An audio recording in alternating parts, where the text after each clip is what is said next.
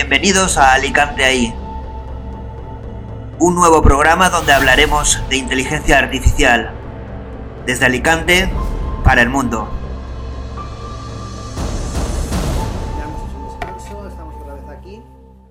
Bueno, es muy interesante todo lo que hemos hablado y ahora lo que vamos a hablar es de 10 casos concretos de la aplicación de la inteligencia artificial en marketing y, bueno, casos reales de, de qué se está haciendo y, bueno, vamos a ir analizando. Por ejemplo, una de las que todos estamos eh, beneficiándonos o sufriendo es el tema de las recomendaciones. ¿Dónde lo vemos? Pues lo estamos viendo, por ejemplo, en Netflix, cómo ha cambiado el mundo audiovisual. Uno de los principales valores de Netflix es su algoritmo de recomendación. Es decir, al final, independientemente del éxito de ese cambio de modelo de negocio, del acceso a, pues, a contenido de vídeo de esa forma tan inmediata en cualquier dispositivo, que eso es muy disruptivo y muy atractivo, pero el valor realmente de Netflix es su algoritmo de recomendación. De tal manera que tú entras allí y es como que, bueno, eh, no, no sales porque tienes contenido, saben lo que te gusta y ellos saben el tipo de contenido que tienes que seguir haciendo para tenerte fiel de por vida. Y la verdad es que es muy, muy adictivo porque al final ellos saben su perfil, saben el tipo de contenido que triunfa, saben la audiencia que tiene y entonces tienen su algoritmo predictivo. Exactamente igual lo tenemos en Spotify, donde a mí me pasaba, yo me acuerdo que cuando sacaron el concepto de música recomendada, pues no me acertaba ni una. Y entonces era como una cosa de esto del descubrimiento semanal, de no ni meterte, y tú con tu música y tus listas que eran las mejores, y ahora el descubrimiento semanal, pues es como que lo espero todas las semanas porque, oye, que, que está muy bien. Que me cuadra. Y me cuadro. y dices, oye, pues son artistas que no conocía y tal, está guay, claro, de tanta música es imposible que tú te pongas ahí a navegar. Claro. Y luego también, evidentemente, ya no un tema de ocio, sino un tema puramente de, comercio, pues Amazon, pues todo el tema de recomendaciones, eh, pues al final el, el gran eh, player ¿no? de e-commerce, como es Amazon, pues todo el tema de recomendaciones, ¿no? Que si tal usuario ha comprado el- esto, bueno, que ahí también hay, han habido fallos en determinados momentos que han salido a la luz como noticias, pero sí que es verdad, es que es uno de sus claves de éxito, es tú vas a comprar algo, te está recomendando otra cosa parecida, mejor, o algo relacionado que también necesitabas. Entonces es como cuando vas al supermercado, necesitas algo y sales con el carro lleno, pues esto es igual, la misma sensación.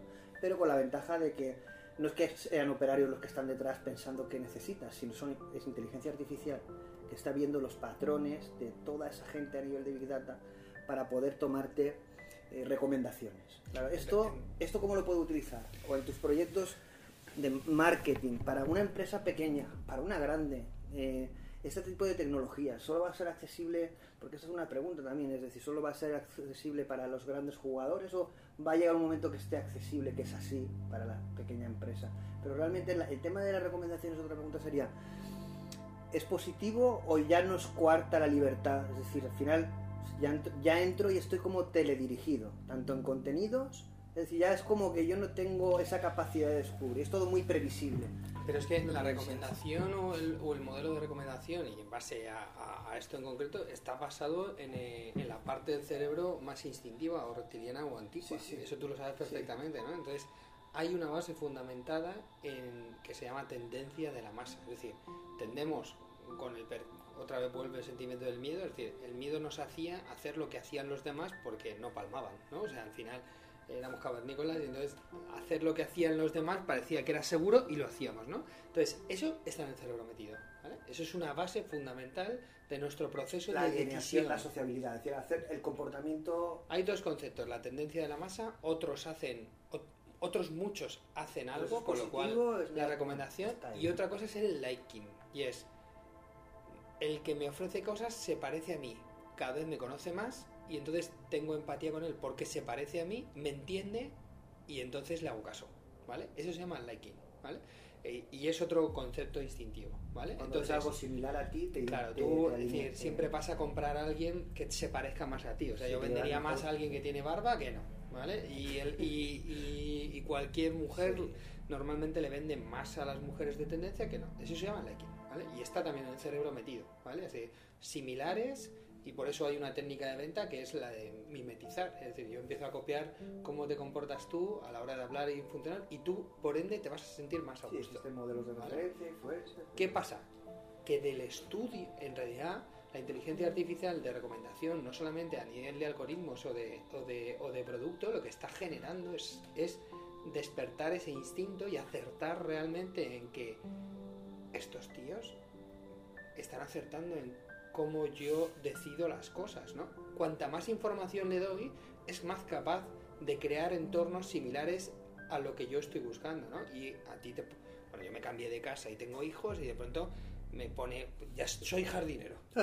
¿Sabes? O sea, y yo no soy nada malita, pero soy jardinero y me ofrece un taladro. O sea, pero es que parece mentira. Entonces la pregunta es, ¿yo lo quería o lo quería porque me lo ofreció? Claro. ¿Vale? Entonces, Pero la clave está ahí. ¿Quién decide? la verdadera clave yo creo que reside en que, como te he dicho, al final nuestro juego en el marketing está en el proceso de incentivo, trabajo, recompensa. Es decir, incentivo es todo lo que yo hago relacionado con motivarte a ti a iniciar un proceso de pasa es compra. que con el ¿vale? objetivo de que tú compres. Claro, claro. O sea, el trabajo es todo lo que haces antes de comprar. Y la recompensa es cuando la has comprado. Ya ¿qué sea desde un punto esto, emocional, desde un punto lo que sea. Entonces, los recomendadores eh, cada vez son mejores, es decir, cada vez funcionan más, pero cada vez hay más tecnologías que podemos adaptar tanto al e-commerce como al B2B. El B2B es la bomba. Es decir, el, el- el modelo de recomendadores o el modelo de inteligencia artificial montado dentro de un modelo B2B de compra de servicios o de productos entre empresas, el único problema que tiene realmente es que el macheo hay muchísimas menos personas ¿vale? a la hora de comprar, o sea, porque al final si tienes una base de datos de clientes de reducido. 6.000 personas, pero también es cierto que el perfil es mucho más sencillo de indicar y funciona mucho más- muy, más- muy bien. Y nadie lo utiliza, que es lo flipante. Es decir, porque tú no ves entre Claro, está muy enfocado todo este tipo de tecnologías a las grandes empresas, a gran público, al cliente pero esto final. habría, si llevado a lo que tú dices, a un business to business, tendría el mismo impacto mayor. No, no, es que nosotros utilizamos tecnologías de recomendación eh, con parte de inteligencia artificial, las metemos en B2B. ¿Por qué? Porque, porque los patrones de comportamiento mismo, son muchísimo más pero predecibles. más, es más óptimo porque es más predecible, porque el- Aparte de que el condicionamiento en el B2B o entre empresas Bueno, es muy, muy sencillo. Solo tienes que responder a la Es pregunta de por qué no- yo, por comprarte a ti, gano Claro. más dinero yo. ¿Sabes? O sea, respondes a esas preguntas, a, esa- a ese razonamiento en el B2B y ya lo vas a tener. que aquí un poco, bueno, es decir, al final, el, estoy haciendo de abogado del diablo, es, al final llegaríamos a un punto en que nos recomendarían todo y no tendríamos capacidad de... de Bueno, tendríamos, a lo mejor deberíamos practicar la habilidad de decidir. Exactamente, ahí está la clave. De- porque eso es un poco la clave. Es decir, al final yo creo que esto, estos modelos, si somos conscientes que existen, no es malo. Oye, si tú sabes que hay alguien que está decidiendo por ti y tú eres consciente, tú puedes trabajar lo que tú dices. Tu capacidad de pensar que tú puedes tener una alternativa a ese pensamiento. De hecho, eh, ¿no? eh, indagan pero en más que la gente no es muchas veces consciente de Pero eso. date cuenta que lo que, lo que está Es efectuando es un modelo básicamente de eficacia. Es decir, la, la, eh, eh, el tema de eh, eficiencia es la capacidad de hacer muchas cosas bien, ¿no? ¿Sí o no? Eficacia y eficiencia. Bueno, la realidad es que en este modelo, es decir, cuando si yo te preguntara a ti, ¿tú qué quieres hacer hoy? Nuestra conversación sería larga. Probablemente sería larga. Porque tú me dirías, bueno, no sé qué, pero quizás no una sé qué, máquina te dijera, no sé qué, no "Pum, cuánto, esto". tal". Pero si yo te digo, tú elige entre estas opciones para hacer hoy. Y te doy tres, y eliges una. Nuestra relación, ¿cómo es? Sí, lo que pasa es que eso es un poco la sensación, esto es lo que hablaban, que es una vida teledirigida, en del concepto este de vida 360 que hemos comentado una vez, nunca te van a dar la sensación de que no tienes vida, tienen que darte la sensación de que tú decides, pero realmente no decides porque es lo que tú dices, te dan como un caminito en la que tú... Ya, pero es que eso acorta el Hombre, tiempo. no, Entonces, exacto, lo que pasa es que al final te da una eficiencia que en la vida que llevamos hoy en día, al final nos llevaría a replantearnos pues cómo vivir, cómo pensar, cambia el modelo de vida. Lo que dices, pues, si al final nos tendría que llevar a pensar, oye, no pasa nada, si deciden por mí, pues ese tiempo claro. lo decido en otra cosa, pues hago deporte. ¿Para qué voy a decidir lo que vestir si me acierta siempre? De hecho, es ¿No? curioso porque podrías ser consecuente con tus decisiones. Oye, yo voy a hacer deporte.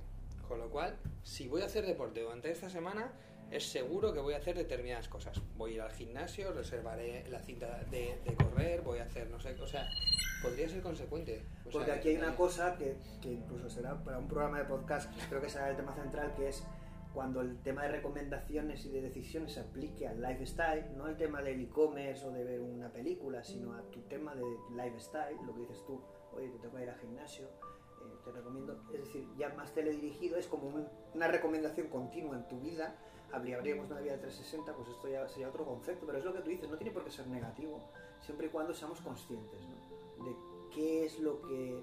¿no? Es decir, cuando realmente lo vemos negativo es cuando no somos conscientes de lo que está ocurriendo. ¿no? Bueno, Yo creo es- que buscamos una explicabilidad. Si no tenemos una explicación ni no somos protagonistas de nuestra propia vida, porque al final nos la deciden, pues la vida en sí misma tiene, pierde sentido. Pero el que no la- nos la dirija, no nos la conviertan en algo eficiente, transforma la vida, pero no tiene por qué convertirlo en algo negativo. Yo creo que la solución va por ahí, ¿no? Yo creo que la solución va hacia los modelos de autoconciencia, de, de que el ser humano tiene que ser cada vez más consciente de la situación en la que se encuentra, Sí, poder tomar decisiones cada vez más eficaces y más rápidas para tener tiempo para poder hacer otras muchas cosas de humanos, de vida y de todo esto. Estoy totalmente de acuerdo. Yo creo que le hemos dado un enfoque perfecto a esto. Muy bien. Y es la primera. Es la primera, tenemos, nos quedan nueve. Luego tenemos otro punto que es, bueno, todo el tema de la utilización de, es decir, la interacción de uso de chatbots y asistentes en nuestras interacciones cotidianas. ¿no? Esto es un punto dentro del marketing, evidentemente ya no solo para el marketing, pero dentro del marketing interviene en el que cuando yo voy a comprar algo ya no voy a interaccionar con una persona, sino que voy a interaccionar con un chatbot o con un asistente de voz, ya sea en mi móvil o sea en un altavoz inteligente. Es decir, eh, la interacción ya no es tan humana, sino pasa a ser algo más automatizada, inteligente, personalizable a través de un chatbot, en una página web, en un móvil. Es decir, hay una transformación del, del canal, ¿no? de la forma en que interacciona. Ahí hay, un, hay, un, ahí hay un- una evolución clara que, por ejemplo, en, en One, Million Bot- One Million Bots, que Sí. es la empresa alicantina de, Sí. de desarrollo de bots, a mí me gustó mucho que me, me lo comentaran. Es decir, a la gente le gusta saber que habla con un bot. Es decir, le gusta saber significa, no quiere confundirlo con una persona. Y eso a mí me parece súper guay. Y tienen un punto que sí que quiere, no lo ven extraño, no, no hay un rechazo a que... No lo ven extraño porque, porque a- ahora mismo son más que conscientes que hay modelos en los cuales es más eficiente. O sea, al final si tú quieres buscar una solución a un problema, probablemente una base de datos real de, de soluciones y pruebas, volvemos a, a la historia de la eficacia, ¿no? Y sí que te digo que es la bomba. Es decir, porque eh, no solamente para hacer asistencia, asistente personal de, de determinadas cosas, o soporte de, de compra, o soporte técnico, o ese tipo de cosas. A mí lo que me parece flipante es para conseguir que el otro haga cosas. O sea, los chatbots tienen secuencias comerciales, secuencias de captación de leads, secuencias de derivación de personas, secuencias de generación de patrones y de obtención de información Sí. que son son brutales, porque si no funciona por aquí, funciona por allá. Es como si tuvieras un super libreto de, de persuasión montado con ramificaciones y árboles de todas las posibilidades Todas que hay para conseguir el mismo modelo. Ahí, bueno, ahí como nosotros estamos en Bisofia, estamos en un proyecto de empresa inteligente y, y uno de los principales interfaces va a ser un chatbot enfocado a, inte- Sí, sí, ya Estamos- hablado. Lo hemos hablado, ¿no? Entonces, eh, yo creo que ahí, ahí es un punto de disrupción muy importante, es decir, cómo conseguir productividad y eficiencia a través de un nuevo interface que son los chatbots, porque los, los softwares como tal van a, van a evolucionar a otro tipo de interacciones. Y es lo que dices tú, es decir, nosotros nos planteábamos eso, oye, ¿qué tipo de interacciones y automatización se puede conseguir a través de otro tipo de interface? Y ahí yo creo que hay una revolución importante. Está claro, ahí un poco, también además conocido desde la parte técnica, un chatbot no deja de ser una serie de reglas, Sí. está bastante guionizado, ¿vale?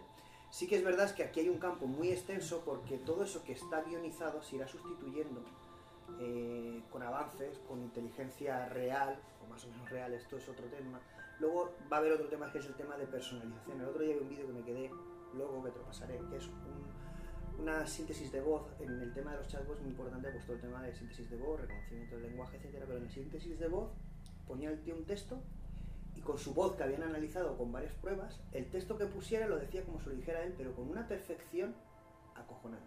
¿Para qué va a servir eso los chatbots? Pues para modelar. Oye, yo quiero que cuando, fíjate, que cuando entre una persona, como yo saber su perfil, es preferible que la atienda una persona de este rango de edad, con este tono de voz. Ahí vamos con el liking que hablábamos. Ay, Es decir, va a ser automático, como va a detectar la voz y le, le paso con su asistente personal y ya lo habrá condensado en una voz que es mucho más similar. asimilada a lo que él espera encontrar, con el mismo tono de voz, con su lenguaje.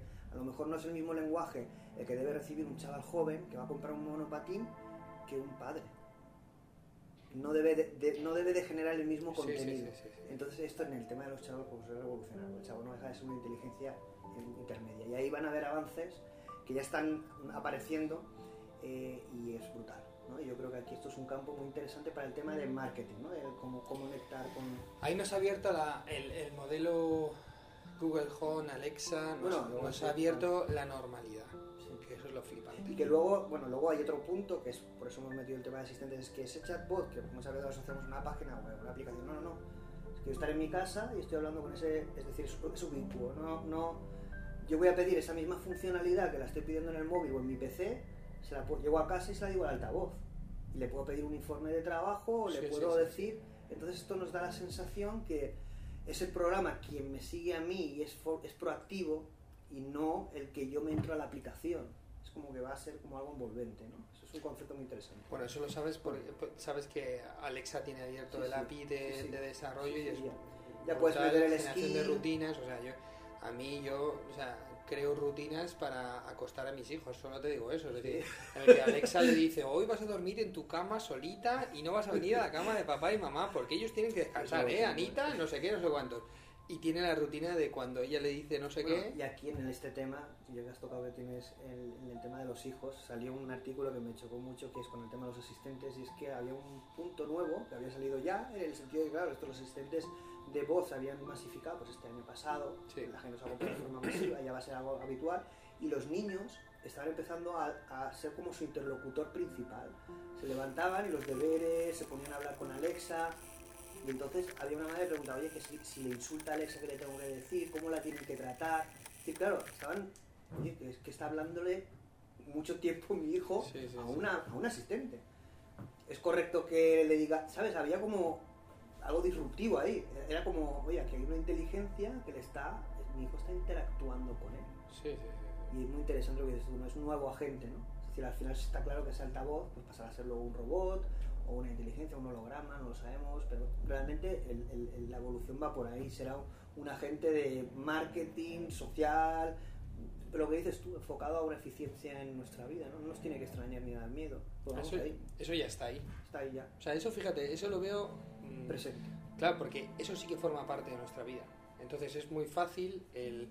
eh, No, además, yo me extraño ver en el, en el Media Market gente sin perfiles de chavales jóvenes, gente mayor cogiendo su Google Home Sí, sí, sí. y dices, aquí pasa algo, ¿no? Es decir, la gente está comprándose esto y sabían para qué era. Es decir, no es que viene un altavoz, ¿no? Y con esto pondré, po- podré poner mi música a Spotify tal. Era gracioso, porque claro, hay gente que dice, "Ostras, ¿se, se aclararán?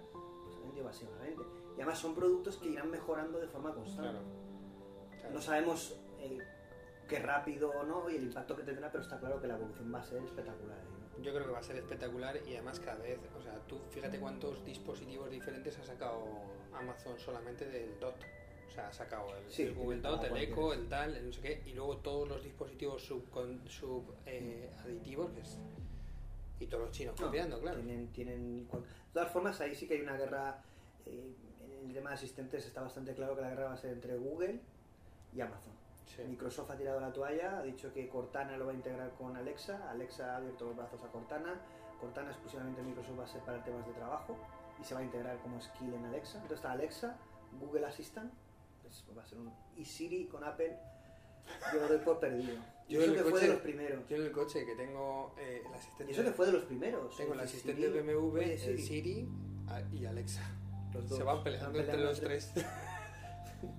Que eso había un programa que decía, ¿por qué las inteligencias siempre tienen nombre de mujer? Ahora son Alexa, son Siri. En un futuro se podrán personalizar y elegir ¿no? Eh, a ese nivel. ¿no? Ahora mismo Sí, como sí. la voz es pregrabada o generada de una determinada manera, pero eso en un futuro supongo que podrá llamarse de cualquier manera. En vez de Alexa se llamará como tú quieras y la Sí, voz sí. será la que tú quieras. ¿no? Sí, sí. Ahora mismo solamente creo que puedes elegir dos, dos Sí. tiene dos o tres asistente o no Siempre sé. son mujeres, siempre pobre mujer. ¿no? Sí, eso es curioso, Sí, hay porque un programa de, de Shataka de podcast que realizan un poquito esto. Nuria Oliver, eh, creo que comentaba un poco esto. Está en, la, está en internet si, luego, si la gente lo busca. Pero bueno, está claro que es uno de los puntos que va a impactar en el día a día, pero también en el marketing a la sí, hora sí, de... por supuesto. Tenemos otra que está, a mí me gusta especialmente y voy a hacer referencia a un caso real que ha ocurrido hace un mes. A mí me gusta esto de actualidad máxima, ¿no? Es decir, eh, una compañía que bueno, es, realmente es una agrupación de compañías que se llama OpenAI, eh, inteligencia artificial abierta. Entre uno de sus participantes está Elon Musk de Tesla, pero hay más, empresas, Microsoft, etc. Eh, desarrollaron un- un- una inteligencia artificial de generación de texto que se llama eh, GPT-2, que era tan hábil desarrollando textos, es decir, generando contenido, que era indistinguible del, del contenido que pudiera generar una persona. Era tan tan hábil y consideraron que era tan peligroso a la hora de generar contenido pregenerado para hacer fake news, es decir, de tal manera que pudiera generar noticias falsas pero que parecieran verdaderas, que lo que mostraron de forma abierta fue una versión muy reducida. Es decir, la empresa de inteligencia artificial abierta, un proyecto de generación de contenido lo considera peligroso y no lo muestra de forma pública, porque dice que es la bomba. Es decir, ¿esto qué quiere decir? Que la generación de contenidos, señores, pues no nos extrañe que contenidos, por ejemplo, de un partido de fútbol que tiene que generarse una noticia en un minuto, contenidos de marketing personalizados, contenidos Descripciones de breves, fichas, de productos, de, productos, categorías de productos. de- traducciones, todo eso ya no está hecho por personas, sino está hecho por, por, por, por- inteligencias. Luego habría que ver que ese tipo de contenido si realmente luego el factor creativo, ¿no? Pero porque eso es otra cosa, es que, bueno, si son capaces de crear algo creativo, pero aquí nos lo estamos centrando exclusivamente en la automatización y a un nivel más frío, ¿no? Marketing, algo, eh, pequeños correos electrónicos. Claro, estamos hablando de que esto es mucho del trabajo que las personas a día de hoy Sí, hacen. sí, sí, sí, sí, sí. Esto sí que nos tiempo, ¿no? Sí, pero eh, nos, ahorraría, nos ahorraría bastante tiempo y de, y de hecho es que es un trabajo totalmente vacío. Estoy convencido de que las personas No- que no lo son realizan felices haciéndolo. no son felices haciéndolo. Entonces, a lo mejor es una gran oportunidad para que cambien el modelo. Es decir, porque efectivamente no tiene mucho sentido. No, además, en el tema de marketing personalizaría, es lo que hemos hablado. Si te va a recomendar o hacer un, un pequeño texto en el que te va a recomendar algo, va a utilizar tu lenguaje. ¿Cómo quieres que te lo digan? El idioma, no sé. Es que con el contexto, además Sí, sí, sí, emocional, que te lo pueda decir. Entonces, eh, Las generaciones de contenido, eh, eh, efectivamente, y cada vez incluso- más la gente le cuesta saber redactar. Yo no lo sé en tu caso, por ejemplo, pero redactar a la gente le. mm, La gente cada vez le menos, yo creo.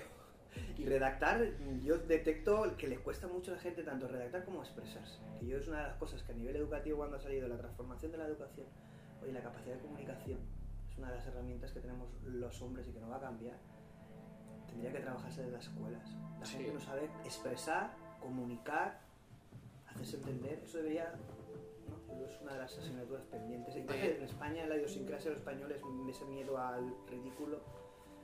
Sí, lo que pasa es que eh, va, va a ser también la diferenciación, ¿no? O sea, al final, si los contenidos normales, incluso Claro. los contenidos científicos, se van generando automáticamente o no tienen valor, y la expresión cada vez está más condensada en pequeños vídeos, eh, Habrán dos pequeños... eh, O vamos a una sociedad totalmente, lo que dices tú, condensada y fría. O sale una vía No, pero la vía... la creativa, vía- diferente. Claro, claro, es que la creatividad es altamente, aunque hay, hay- aparatos que hacen cuadros y toda la historia, ya lo sabes perfectamente. y lo, lo venden por una pasta. y los vender por una parte. Pero la realidad es que el factor humano diferencial, que es la parte de la creatividad y, contigo. y- y la emoción, yo... Yo apuesto que es un poco, además, yo creo que la solución a este miedo a la inteligencia artificial, cuando nos lleven a un mundo frío, yo apuesto por la humanidad que saque una vía diferenciadora. Yo creo que daremos lo mejor. Quizá ahora a lo mejor no somos conscientes de que nos están llevando a esa vía, pero cuando la- la- la- los hombres somos conscientes de que nos han llevado a una automatización, generaremos un cambio de conciencia e iremos hacia algo mejor, seguro. No, no nos convertiremos en robots alineados en la No, yo creo que tampoco. Yo creo que tampoco. Ni es el reto, es el reto. Y, y- o, o efectivamente se generan diferenciaciones entre la gente que es mm, muy comunicativa, muy extrovertida, a lo mejor se crean guetos de independencia de la tecnología, de todo, puede haber de todo. Bueno, aquí realmente en uno de los eh, libros que leí, esto es un tema, pero me ha recordado esta, esta reflexión que tú hacías, que en, uno de los libros de La muerte es opcional, y este autor eh, israelí eh, de Homo sapiens, es- no me acuerdo el nombre exactamente, pero hacían un debate, y explicaban que cuando seamos, no necesitemos trabajar, poco lo que estamos comentando del humanismo, de qué haríamos, habrá un grupo de personas que si no le das un contenido no sabrían ni qué hacer, es no útiles. que hay otro grupo de humanidad en que, aunque no tuvieran que trabajar, crearían. Es decir, hay como una, va a haber como una segment- segmentación entre la gente que es como autónoma y la gente que si no le das nada es que se pararía.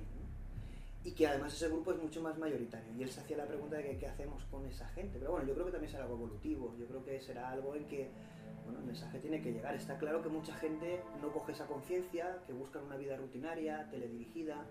Lo que tenemos que ir es a que el grupo de gente que tenga esa conciencia, ese nuevo pensamiento, esa evolución cada vez sea mayor, ¿no? Y que dirija a la otra de alguna manera de forma positiva. Hombre, las habilidades se entrenan y entonces lo que habrá es más entrenamiento para ese tipo de, de perfiles y entonces eh, estaremos enfocados muchísimo más en crear cosas eh, y ser más Y creativos seguramente y lo que dices tú, verán gente creando cosas, pues parte de esa sociedad no con, no conciencia verá a la gente crear y, y- y se alineará con esa parte. Claro. Pensémoslo de forma positiva, ¿no? Porque si no vamos a un mundo totalmente automatizado y frío, yo creo que no. Yo creo que ahí había, pero sí que es un momento en que vamos a ver como ese proceso, ¿no? Yo creo que en ese sentido sí.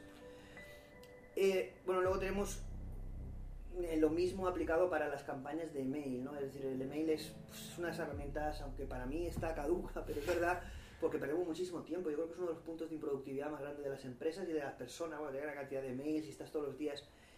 Eh, pero sí que es verdad que las campañas de correo electrónico siguen teniendo su utilidad y que aquí, con todo el tema de la inteligencia artificial, segmentación, generación de contenidos, etcétera, yo creo que es un punto que debe de ser, debe tener mayor impacto y mayor eh, pues eficiencia, ¿no? A lo que pasa es que aquí chocamos con el tema de la, todo el- políticas de privacidad, GPDR, que vemos aquí en Europa. Pero bueno, el uso de inteligencia artificial nos tiene que, optimizar ese, esa tarea. Es el tema de campañas de, mail. ¿O cómo lo ves?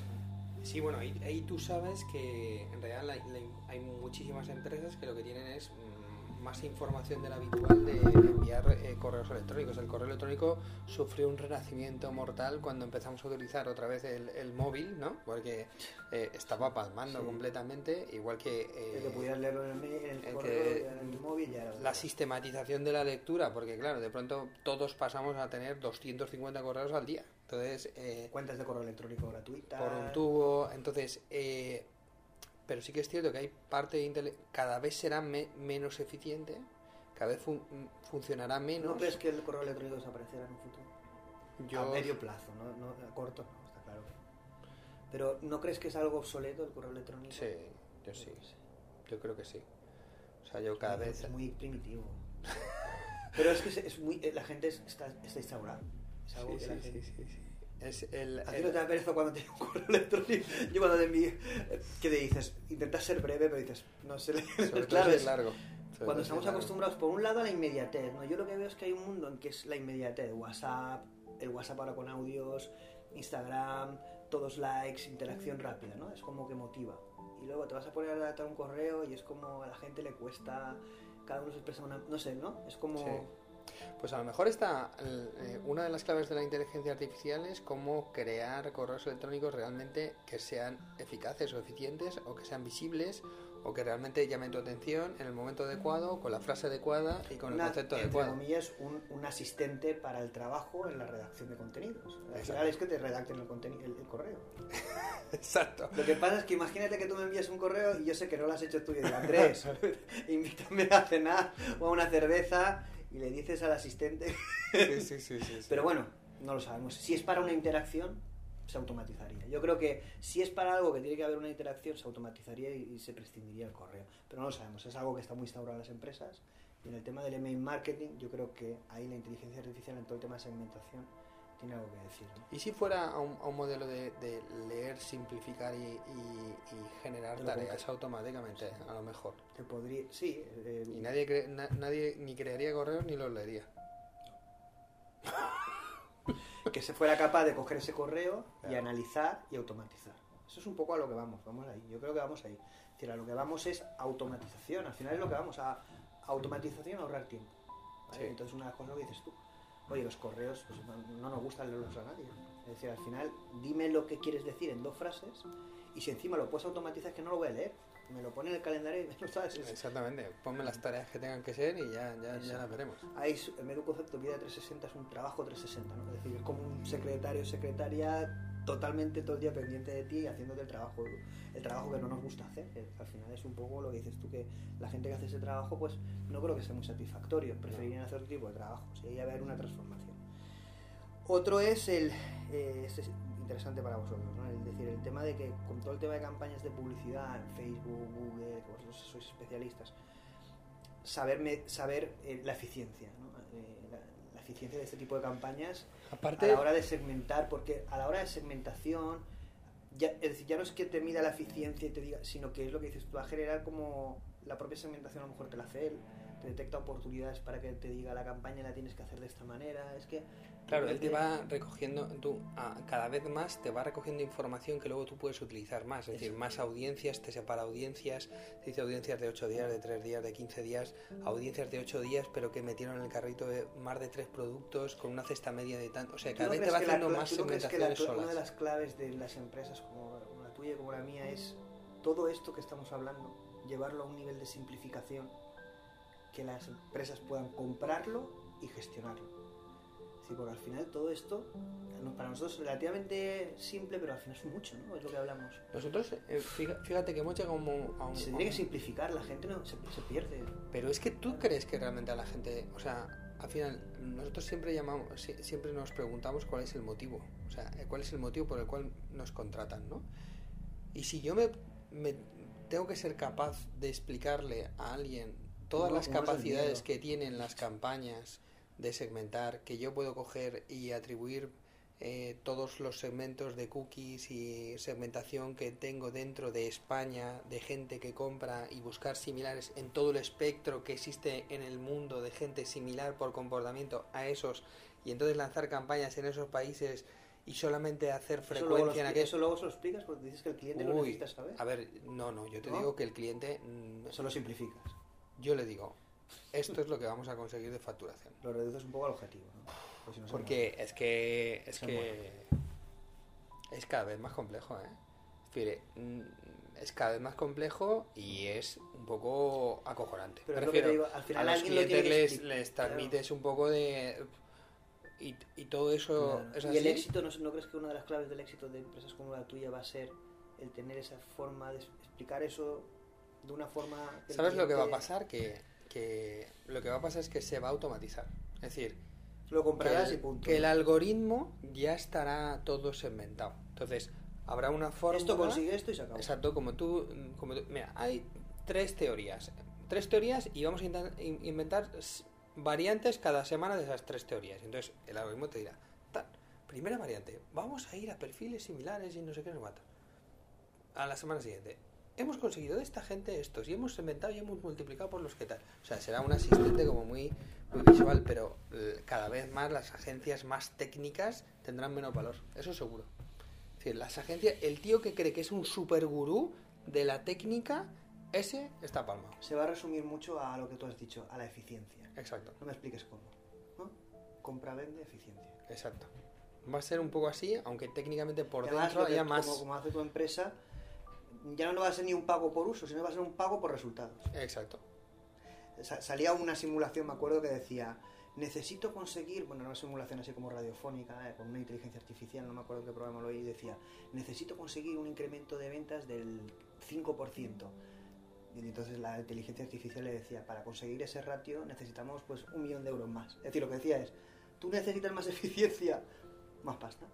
Claro. Y entonces ya no es ni un pago por uso, es yo te garantizo resultados, pero esto vale para...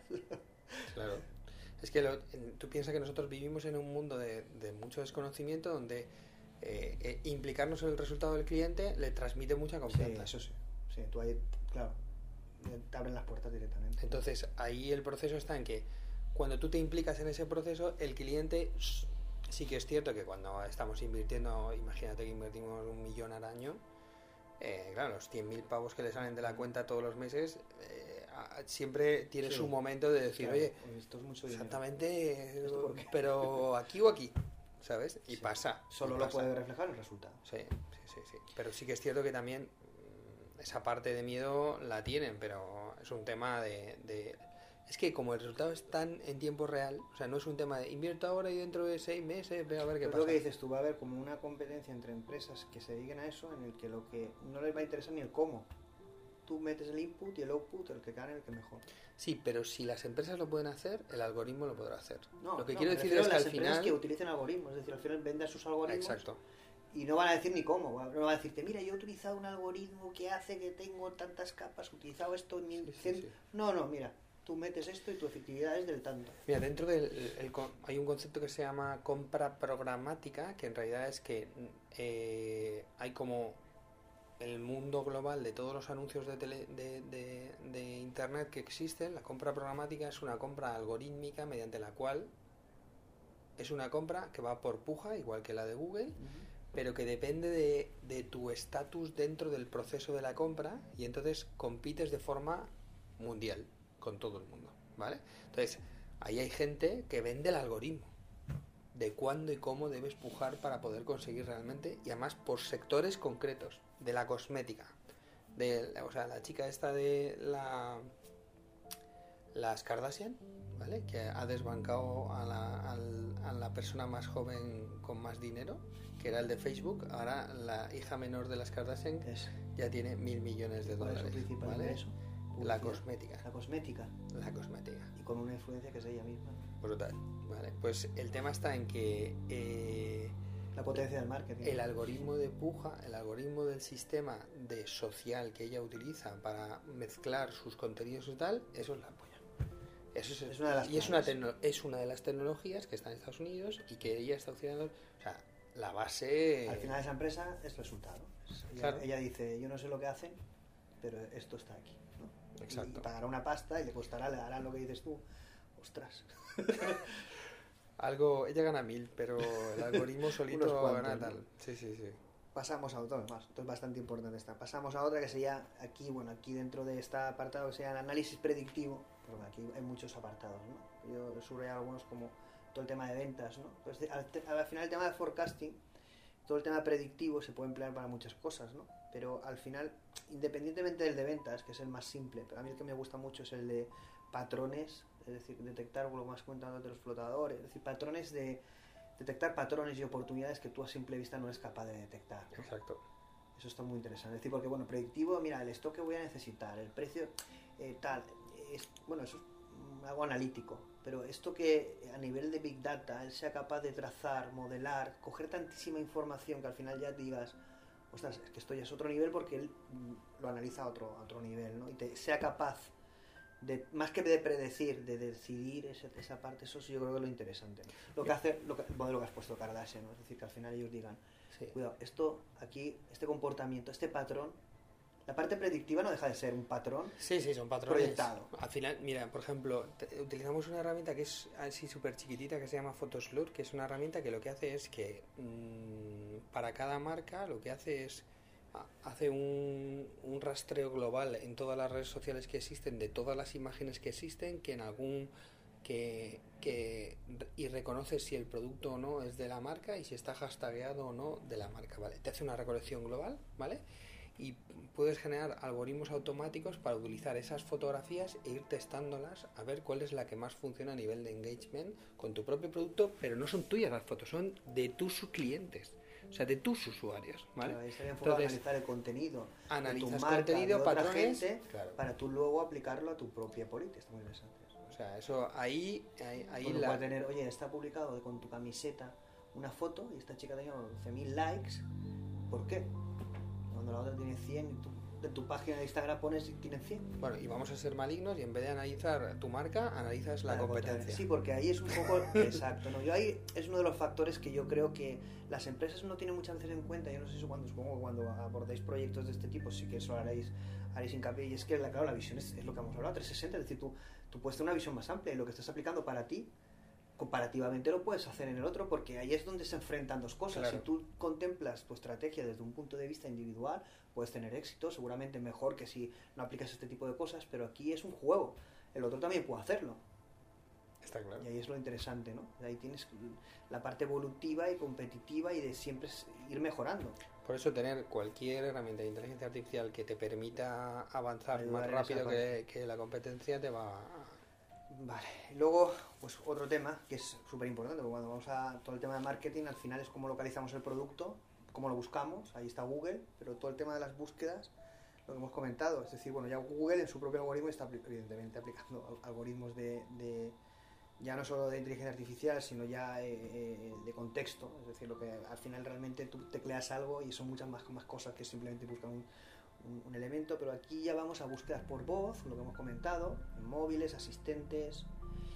Y otro de los conceptos también muy interesantes, que es la búsqueda por imagen. ¿no? ASOS aplica este tipo de conceptos y es que nosotros cada vez más vamos a buscar por referencias visuales. Es decir, este viaje, esta foto de, no te pasa muchas veces, esta camisa, este vestido, este producto, este reloj, este país, estás viajando en esto en turismo y resulta que ves un país y no ponen el... Es decir, que tú puedas tener como la forma de decir, esto que estoy viendo, dime qué es y hay aplicaciones de realidad virtual que, te, que te, van detectando, ya con algoritmos de inteligencia artificial son capaces de darte esa información. Pero lo bueno es que esto te lo podrán dirigir a tu producto, claro. Claro, de hecho hay varias... Bueno, ya, ya, hay un modelo básico de, de establecer poder hacerle una foto, hacerte una fotografía a ti ahora mismo y que directamente me salieran todos estos productos en Amazon que realmente se parecen o son similares a los que tú tienes. Y de hecho cada vez hay un, hay un modelo que probablemente Facebook acabe sacando. Es, decir, esto cuando hablamos siempre hablamos al final como referencia a Amazon. Una empresa pequeña dice, y, y, yo si quiero hacer eso, si yo quiero que mis camisas aparezcan, claro. Pero eh, eso está muy fácil. De hecho, sabes perfectamente que, que Google tiene un API de, de Machine Learning visual que, directa, que es el mismo que él utiliza cuando tú pones el, pones una foto tuya y dices, embújame a tíos similares a mí, pum, le das y de pronto aparece ahí, joder, por fin. Yo no lo pongo por si acaso, mucho. a ver si hay un ejército. ¿Sabes? O sea, ofrecen ya esa tecnología y esa tecnología no es complicada. No, es complicada. ahora incluso en los propios teléfonos ya tenemos esa tecnología de reconocimiento de imagen, falta darle la semántica y redirigirla. Para eso que supongo que sí que veremos una soluciones que serán no son muy ahora mismo utilizadas, pero con realidad aumentada con los móviles, que tú puedas ir paseando, recorriendo por un vídeo y él automáticamente te está diciendo este libro y te lleva a Amazon, a la tienda, al fabricante. Eso creo que lo vamos a ver. Me pasa como un canal de búsqueda contextual visual, ¿no? Que sí que está, yo creo que esa parte está solucionada, pero falta un poco a lo mejor quizá integrarlo en como estrategia. Yo creo que hasta mirará el otro día, bueno, hay muchos, hay muchos diálogos acerca de cuál va a ser la tienda del futuro, no sé qué. O sea, la tienda del futuro es una tienda inteligente en la cual te va recomendando cosas no por lo que tú le cuentas, sino por tu estilo de vida, por tu, estado de, ánimo, tu estado de ánimo. Serán cafeterías cojonudas donde habrá gente ahí que intentará motivarte, ¿no? Y cosas de ese estilo, ¿no? Pero la, lo bueno y lo interesante es que, para empezar, los objetos ya son fáciles de, de reconocer, ¿vale? O sea, los objetos ya son ya es muy fácil comparar una zapatilla, incluso una cara que, no sabes tú, o sea, ya hay, mucha información. hay mucha información para poder eh, eh, hacerlo y en principio ahí va a haber ahí va a haber mucho recorrido. Luego aquí una de las otra de las partes, ya nos queda una solo, es el tema del bueno, el tema del precio, es lo que dices tú, hay muchísima información que vas a comprar un producto y sabes, no puedes decir que te estén engañando porque con tu móvil buscas, sabes el precio que te lo va a vender Amazon, el fabricante de al lado, en todos los productos. Hay comparadores de precios. Hoy en día tenemos una masificación de esta información. Entonces, yo creo que en el tema de la aplicación de inteligencia artificial, en lo que es el afinamiento del, del precio del producto, es decir, al final, cuál es el precio, en qué momento, cuál está poniendo la competencia, el análisis del precio, es decir, al final ahí, eh, qué precio tengo que ponerle a mi producto. Por ejemplo, cuando os trasladan esto muchas veces de decir, oye, ¿a cuánto tengo que vender este producto? ¿Cuánto vale? Bueno, ahí sí que hay herramientas, hay herramientas que lo que te permiten ¿Cuánto están dispuestos a pagar estos clientes en productos similares? Es complicado, ¿no? Ahí hay mucho que calcular, ¿eh?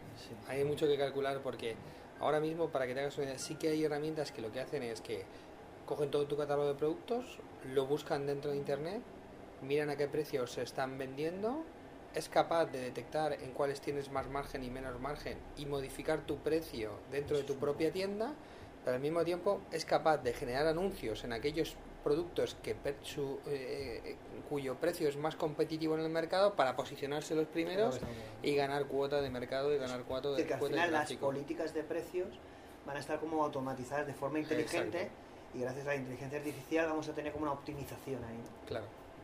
Eso es seguro, eso ya está. Eso es. No, no, todo esto que está, bueno, todo esto que estamos diciendo, las Eh, 10 eso están. nosotros- claro, todas esas que cosas. todo eso vaya a que- evolucionar a más, pero todas estas 10 son, real- son ap- aplicadas. Sí. ¿vale? Y luego esta, a mí me parece muy interesante, porque me parece muy normal, yo creo que aquí es donde es la, la- el targeting de la audiencia, la segmentación. ¿no? Es decir, realmente una de las cosas importantes es el perfil, ¿no? conocer el perfil. A nivel de marketing, en una tienda de, de- de- de comercio electrónico o en un retail, en una tienda real, porque estamos hablando de la tienda del futuro. Al final, ¿cómo obtenemos el perfil de las personas? ¿no? Porque es lo que nos da la información que podemos obtener de forma inferida, de forma a través de los datos que él tenga puesto en redes sociales o cualquier cosa que podamos tener de él es fundamental para venderle, ¿no? Sí. porque es lo que da la experiencia automática. Y ahí yo creo que es donde las grandes empresas están apostando para poder obtener tu información desde, la, desde tu cara, las expresiones emocionales. Traes una tienda y saben si estás contento, si no. Y además si lo cruzan eso con redes sociales, saben que a lo mejor, y claro, todo esto, lo que dices tú, te están recomendando un producto, te hacen una oferta, oye, mira, que acaba de entrar a la tienda, resulta que, ¿no? Todo este tipo de experiencia personalizada con el targeting del cliente concreto, yo creo que es uno de los futuros del marketing, ¿no? Y ahí es donde la inteligencia puede ayudar porque es, es capaz de recoger todo eso y analizar todo eso a un nivel brutal que los humanos no pueden. Claro, yo eh, obviamente, de hecho, eh, creo que hay una empresa dedicada exclusivamente, bueno, sabes, hay conceptos de ad server que son básicamente que las, Sí. o sea, cada vez más, por ejemplo, la banca está creando ad servers propios que son sitios donde almacenar cookies que no sea Google, es decir, la banca no quiere, sobre todo con Amazon y con Google, que les están diciendo Google Pay, Amazon Pay, ¿sabes? O sea, la banca cada vez más dice voy a compartir los datos con tu abuela, ¿sabes? Entonces, no se ya un la banca cada vez más está montando una cosa que se llaman ad servers, que son recipientes enormes de su propio contenido, de cookies y de usuarios Porque que realmente están información en la- Claro, porque esa información, ellos tienen información de todo tipo. O sea, la banca tiene mucha información, como bien sabes. ¿no? Tendrán de uso y de funcionamiento. Entonces, cada vez lo tienen más metido dentro del proceso y son más eh, son más negativos a compartirlo, porque también hay empresas que lo que van a trabajar es a través de la inteligencia artificial sacar patrones de usuarios Ahí. cada vez más operativos. Yo creo que ahí está el futuro. Lo que Más acabas de decir último, que es la inteligencia artificial va a ser capaz de sacar perfiles de usuario, y no me estoy refiriendo al sexo, edad, eh, tal, tales gustos, sino realmente un perfil con el que sea mucho más óptimo trabajar, ¿vale? Bueno, ya por concluir, porque se nos ha hecho más largo de eso, pero yo creo que es más, muy interesante lo que, todo lo que comentábamos, ya conclusiones de todo esto. Al final, viendo lo que puede hacer la inteligencia artificial solo en tema de marketing, pero no lo que puede hacer, sino lo que está haciendo ya, que eso tendrá una evolución. La pregunta es, eh, bueno, eh, aquí también voy a una frase que leí que me gustó mucho, ¿no? que bueno, voy a, la voy a resumir, no la voy a leer, que básicamente decía, bueno, la inteligencia artificial pues va a generar pues un miedo porque realmente estarán los que estén usándola y la conocerán y la que no. Y al final ese miedo, pues lo que dices tú, lo comprarán, pero realmente no, no vamos a saber cómo va a funcionar toda esta complejidad. Es decir, las empresas va a llegar a un punto que todo esto se va a basar en que tú compras un servicio y se va a reducir a obtención de resultados. Porque es, complejo de explicar. Cómo al final con la magia de la inteligencia artificial, con esta potencia o nueva arma, vamos a conseguir esas nuevas posibilidades. Es que va a ser difícil. De- Y luego la otra pregunta será, ¿qué no va a ser capaz de conseguir la inteligencia artificial? Hemos visto tantas cosas que está consiguiendo eh, que dices, esto proyectado 10 años, sin ciencia ficción, sin llegar al punto de que va a haber, ¿vale? Llegar a un paso muy grande, pero estamos hablando de que esto es eh, una realidad con unas posibilidades infinitas. Yo creo que se, asimilar, se asimilará con normalidad. Es decir, yo creo que nuestro... eh, solo por el valor que aporta la inteligencia artificial a determinadas acciones, tanto en el sector médico como en el sector del cuidado de las personas, como en el sector de los negocios, como el son... Primero, el- la ventaja que ofrece va a ser tan brutal que yo creo que las bueno nuestras generaciones por en ello por supuesto los mayores por supuesto pero es que yo, yo tengo dentro de- de mi empresa yo tengo en mi empresa perfiles de, de 23 años que yo estoy convencido que lo que es- esperan es ver qué, qué- qué pasa con esto y, y cu- cuán mejor va a ser, ¿no? De hecho, tienen más miedo a la, a la interactuación entre personas que a la tecnología. Supongo Date que sí. cuenta, ¿eh? Yo creo que así, ahí, ahí también has dado una clave, y es que la gente que tenga miedo a la inteligencia artificial, yo creo que nos puede traer un mundo mejor seguro. Que puede haber un mal uso, sí. Que puede haber un no control, ya hablaríamos de singularidades, etc. Pero lo que dices tú, realmente un buen uso de la inteligencia artificial nos puede llevar a una mejor calidad de vida, a un mejor mundo, y que el problema muchas veces se da la interacción de personas, ¿no? Es- Sí, ¿no? sí, sí, Es lo que tú has- yo has dicho una frase que creo que lo resumiría. Yo creo que el miedo a lo mejor lo tenemos que tener más. Que la gente joven lo ve más. Entre las personas, lo que puedan introducir, que las posibilidades que tiene la inteligencia artificial, el beneficio que pueda tener, ¿no? Claro, la tecnología no, se- no se le puede tener... O sea, tener miedo a la tecnología no tiene mucho sentido. No, es tener miedo a nuestra propia evolución. Eh, exacto. Y ahí, y ahí yo creo que generaciones nuevas ya no lo tienen tanto como lo tenemos la nuestra, que yo creo que entre tú y yo nos tenemos, porque somos muy Sí, porque hombre, también hemos visto no, y también que o sea tú piensas que ellos nuestras las pelis de Terminator no las han visto sabes Ya lo otras. ese rollo de tal y de la máquina de y todo Han, de esto 2001, y Han tal no tienen ese condicionamiento. Es que no lo tienen. Lo ven como lo que dices tú, una normalidad. Yo creo que has dado una clave que es que esta generación nueva de 23 años, o más mayores o más jóvenes, pero tiene una esperanza de ver qué ocurre con todo esto, ¿no? Y, y se nos abre a las empresas como la nuestra y a, todo el tejido industrial pues una oportunidad de mejora, ¿no? De mejora y también una oportunidad a- como país, como provincia, como ciudad, todas las empresas que estamos aquí tecnológicas para aprovechar esta tecnología y hacer eh, pues una eficiencia de tal forma que al final se traslade lo que hemos dicho, disponer de más tiempo, tener más calidad de vida y yo creo que me quedo con lo más me ha gustado que has dicho que es tener más conciencia de lo que nos rodea. Al final es eh, ser felices es conciencia para mí. exactamente ser conscientes Y yo creo que la inteligencia artificial nos pone un espejo y nos pone un reto muy grande que es definir qué somos realmente. Tenemos que coger conciencia y crear y evolucionar ese concepto. Lo tenemos que crear. Yo creo que estamos en un punto eso histórico, porque nos, nos están dando una oportunidad, una tele- tecnología emergente, en que como dices tú, está todo por hacer.